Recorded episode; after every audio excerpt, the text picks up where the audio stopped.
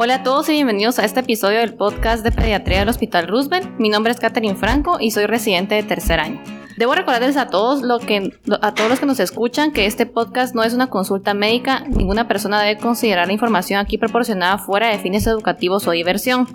Por favor, consulten a su médico si ustedes, amigos o familiares cursan con algún problema clínico y profesionales y estudiantes de medicina. Les recordamos que todo lo que se hablará debe considerarse meramente una opinión.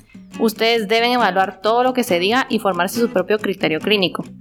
Ninguna información proporcionada en este programa debe ser aceptada ciegamente y todos los casos clínicos son ficticios y no están basados en ningún caso verdadero.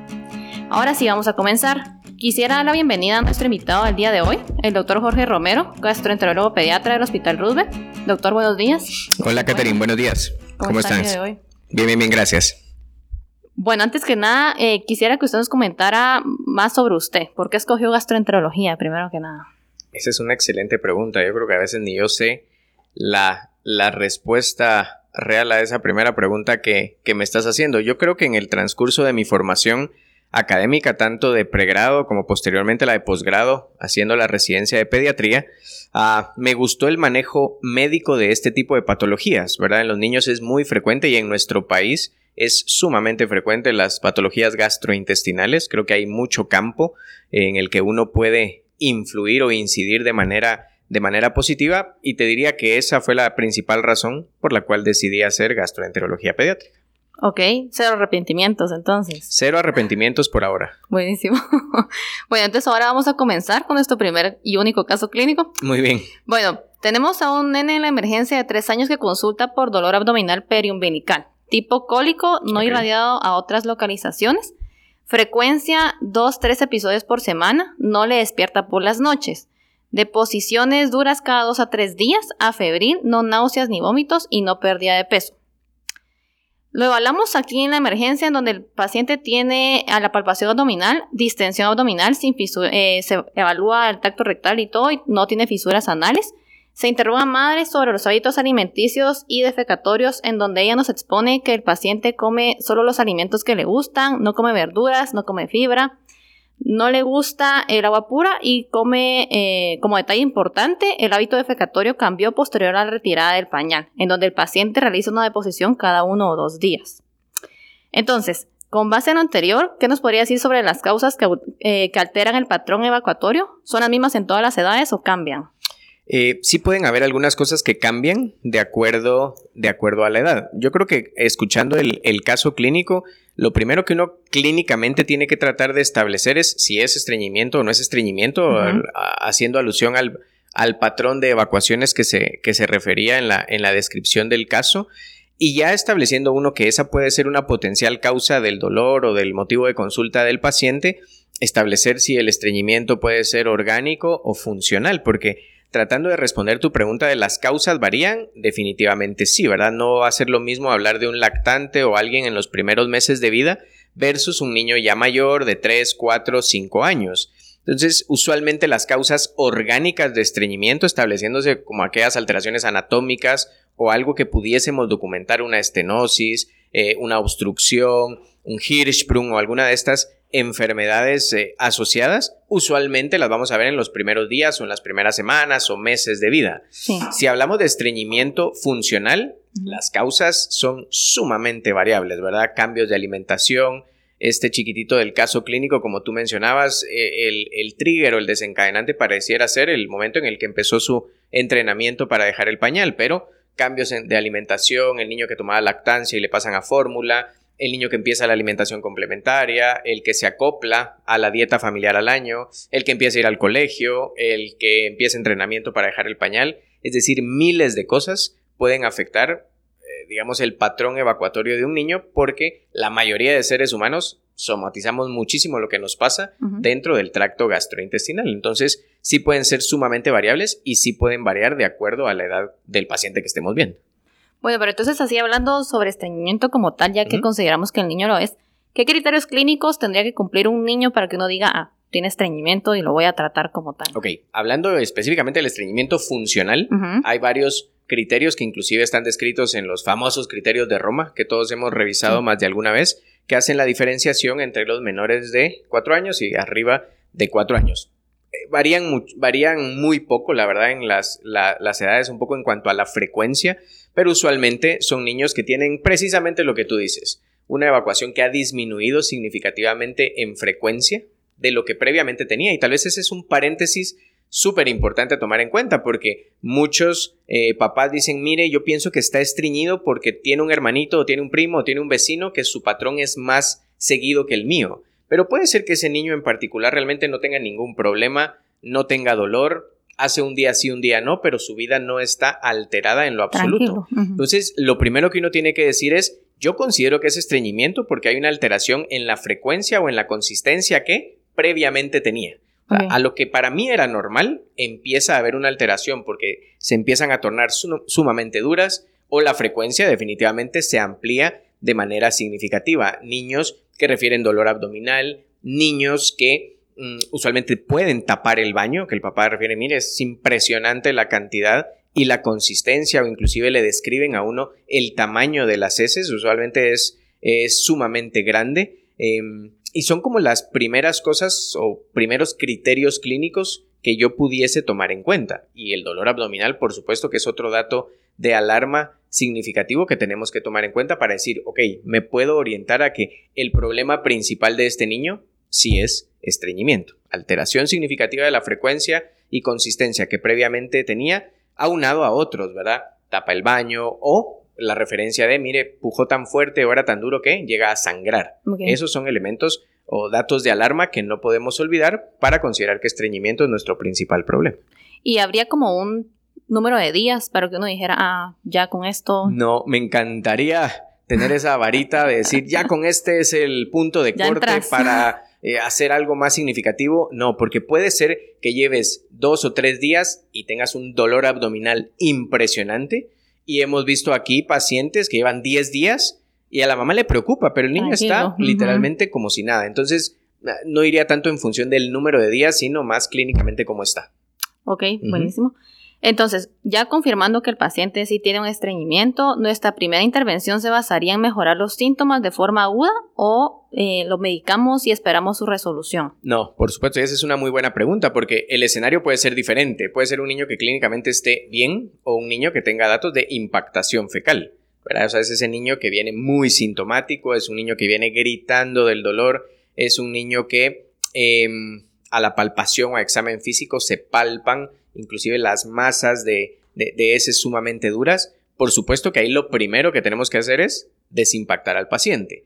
Y si uno se pone a revisar los textos o la bibliografía que hay, está descrito que inclusive con medicamentos tipo oral a dosis sumamente altas, digamos como que fuéramos a prepararlo para una colonoscopia, se puede hacer. Pero realmente, si tenemos a un niño en la emergencia gritando del dolor, con papás sumamente angustiados, es muy difícil que vayamos a tomar la opción oral, sino usualmente se van a utilizar enemas evacuadores, que algunos tienen componente estimulante, algunos no, pero la finalidad es tratar de evacuar ese tapón significativo que hay a nivel de recto para que entonces el tratamiento médico que vayamos a establecer posteriormente sea más efectivo.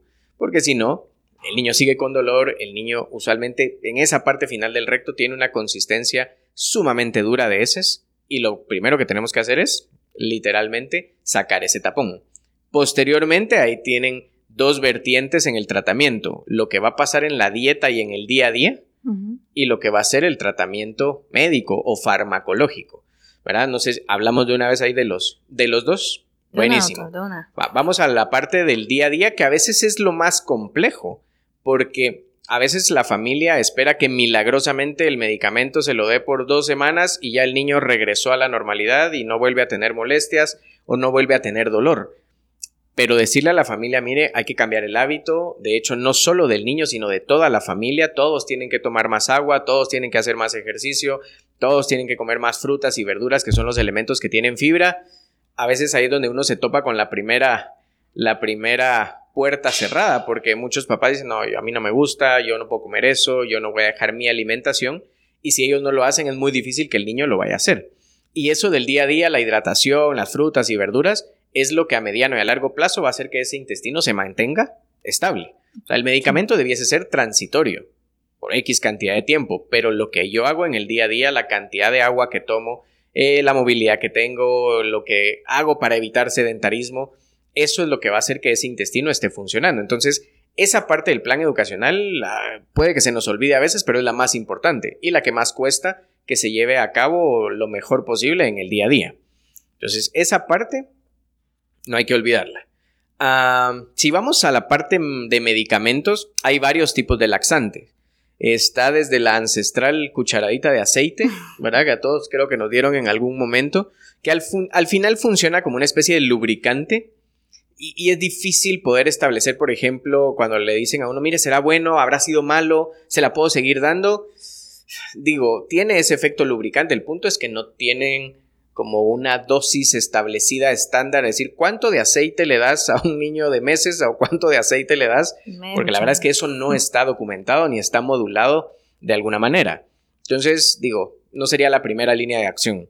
Están los laxantes estimulantes, que como su nombre lo dice, son aquellos que estimulan o generan una contracción más enérgica del colon. ¿Cuál es el problema con estos? Por eso ya no son los de primera línea, que a veces al generar esa contracción también le da dolor al niño. Y ya tienes un niño que está molesto porque no puede evacuar, le, le das otro factor de riesgo para que le pueda doler. Y el otro pero de estos a veces es que como condiciona la contracción y relajación del músculo liso, entonces a veces sí necesitamos cada vez más y más gotitas, digamos, que es el, medicamento más común que, que, vemos nosotros aquí en Guatemala, uno que es en gotitas, para tratar de que genere un mejor efecto. Entonces, por eso tal vez de primera línea no son. Entonces nos vamos a los de primera línea, que son los osmóticos, ¿verdad? Que son los que en la mayoría de textos o de guías se describen como primera posibilidad el tal vez más común que la gente ha escuchado es la lactulosa, que es un laxante osmótico de muy bajita potencia y que en casos que no son tan complejos nos puede funcionar. El problema es cuando ya queremos em, o, las dosis se requieren mayores. Si escuchan el nombre, lactulosa es un análogo sintético de la lactosa.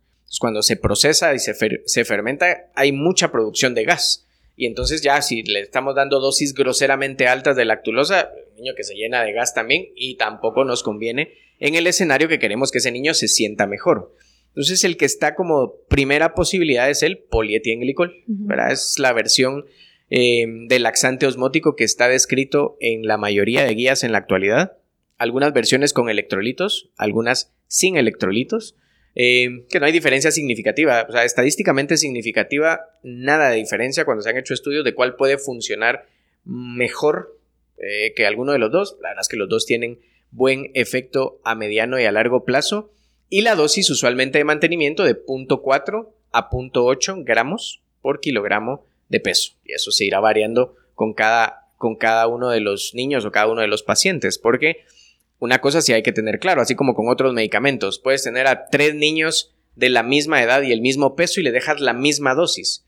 Y ahí influye mucho la sensibilidad intestinal. Entonces, Puede ser que al número uno le ayude, al número dos hay que subirle la dosis y al número tres le da diarrea, porque no va a funcionar exactamente igual en todos los niños, pero usualmente es el, digamos, laxante osmótico de referencia en la actualidad. Y si tu siguiente pregunta iba a ser, ¿y por cuánto tiempo se lo damos? que es la pregunta del millón siempre. De todos los papás. De todos los papás, sí. Yo, yo siempre les digo, no lo sé. Porque ese niño que tengo enfrente, yo no sé si va a empezar a regularizarse en una semana, en dos semanas. Y, lo que uno tiene que tener bien claro eh, para, para uno que se dedica a esto y para los papás que consultan, es que de verdad la evolución va a ser bien diferente. Y no es qué tantas veces vaya a evacuar el paciente. Es lo que nuestro objetivo debe de ser que ese niño deje de sufrir o que le deje de tener miedo a evacuar. Cuando lograste esa parte, ahí podemos empezar la disminución progresiva del laxante. Eso puede tardar una semana, dos semanas, tres semanas. No son medicamentos que generan dependencia, que es otra pregunta de los papás. Es que se va a volver adicto, se va a volver dependiente, entendiendo como dependencia que me tomo un medicamento, se absorbe a mi sistema y está circulando constantemente, yo cada vez lo necesito más. El polietilenglicol, por ejemplo, llega, hace su efecto y el 90-95% se elimina, no se absorbe. Entonces no estás generando una dependencia, pero sí es una ayuda adicional que tiene el intestino para poder evacuar. Entonces, en la medida en la que ya la familia diga, ya no, ya, mire, ya no sufre, ya no, ya no se pone tenso, ya la consistencia mejoró, ya no son aquellas piedras impresionantemente duras, ya él mismo pide ir al baño, cuando estás viendo esa evolución, es cuando uno dice, bueno, mantengámonos así unos días, o sea, no te urge correr con quitar el laxante, que se mantenga así, que el niño se relaje, que vuelva a tener esa adecuada percepción de evacuar y empezar a disminuir progresivamente. Y ahí podrá uno jugar también con algunos suplementos de fibra en algún momento que se pueden adicionar y más en aquellos en los que evidentemente vemos que en la dieta no lo estamos logrando, ¿verdad? Pero eso, ¿verdad? Eso en cuanto al manejo con medicamentos posterior. Doctor, y si por ejemplo un papá nos pregunta si el niño vuelve a pasarle, ¿puede usar la misma dosis o tendríamos que recalcularlo? Yo creo que siempre hay que evaluarlo, porque cuando me dices si le vuelve a pasar, no es lo mismo que te diga me volvió a pasar a las dos semanas que me volvió a pasar a los dos años, de cuando tuve ese episodio de estreñimiento. Entonces, los condicionantes pueden ser diferentes, más cuando los periodos de presentación son muy, digamos, extensos entre cada uno. Lo que te decía, tuvo un periodo de estreñimiento a los tres años y después a los cinco el peso va a haber cambiado, puede ser que el condicionante sea diferente, la dieta sea diferente, ya hace ejercicio, el niño hace deporte, o sea, son otras cosas y otras variables, así que en cada momento de presentación hay que valorarlo mejor para adecuar el tratamiento a ese momento en particular. Ok. Como siguiente pregunta, ¿usted considera necesario realizarle exámenes de imagen a todos los pacientes? No, en lo absoluto. Pueden revisar, bueno, y, y ahí todos los que nos escuchan dirán, pero hacia todo el mundo le hacen radiografía de abdomen cuando van por esta causa.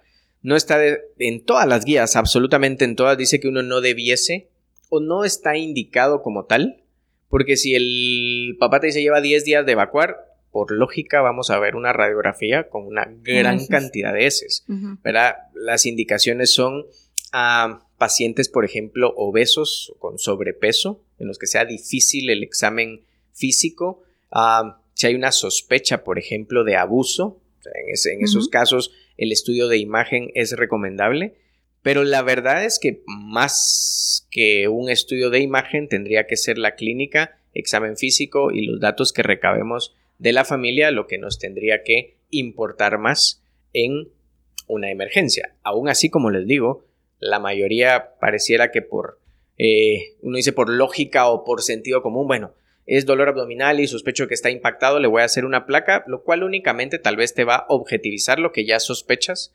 clínicamente. Pero no tendríamos por qué de manera obligatoria hacerle a todos los niños que llegan a la emergencia. Ok.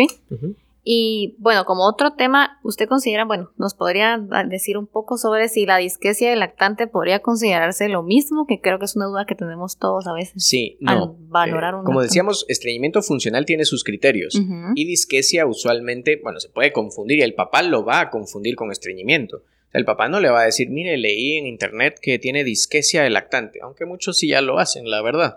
Pero disquesia, estamos hablando del espectro de trastornos gastrointestinales funcionales del lactante, entendiéndose por la gran inmadurez que existe en las primeras semanas y meses de vida, uno puede explicarse algunos elementos como el cólico, como el pujo, como las regurgitaciones y ahí entra la disquesia del lactante. Y la disquesia se va a eh, definir como aquel niño que la familia dice, mire, pasa 10, 15, 20 minutos pujando y se cambia de colores, se pone rojito, hasta morado se pone y al final uno esperaría que tiene heces sumamente duras por la forma en la que está eh, presentándose el paciente y no, usualmente la evacuación es sumamente blanda.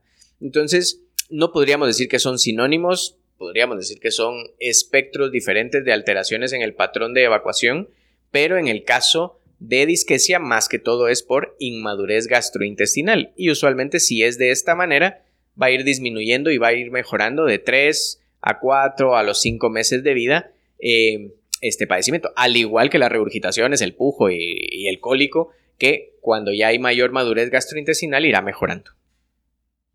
Ok, bueno, entonces podríamos decir como para concluir sobre el tratamiento que pilares del tratamiento serían dieta y ejercicio que lo cambie la familia. Del día a día, aumentar el aporte de fibra dentro del día a día de ese niño.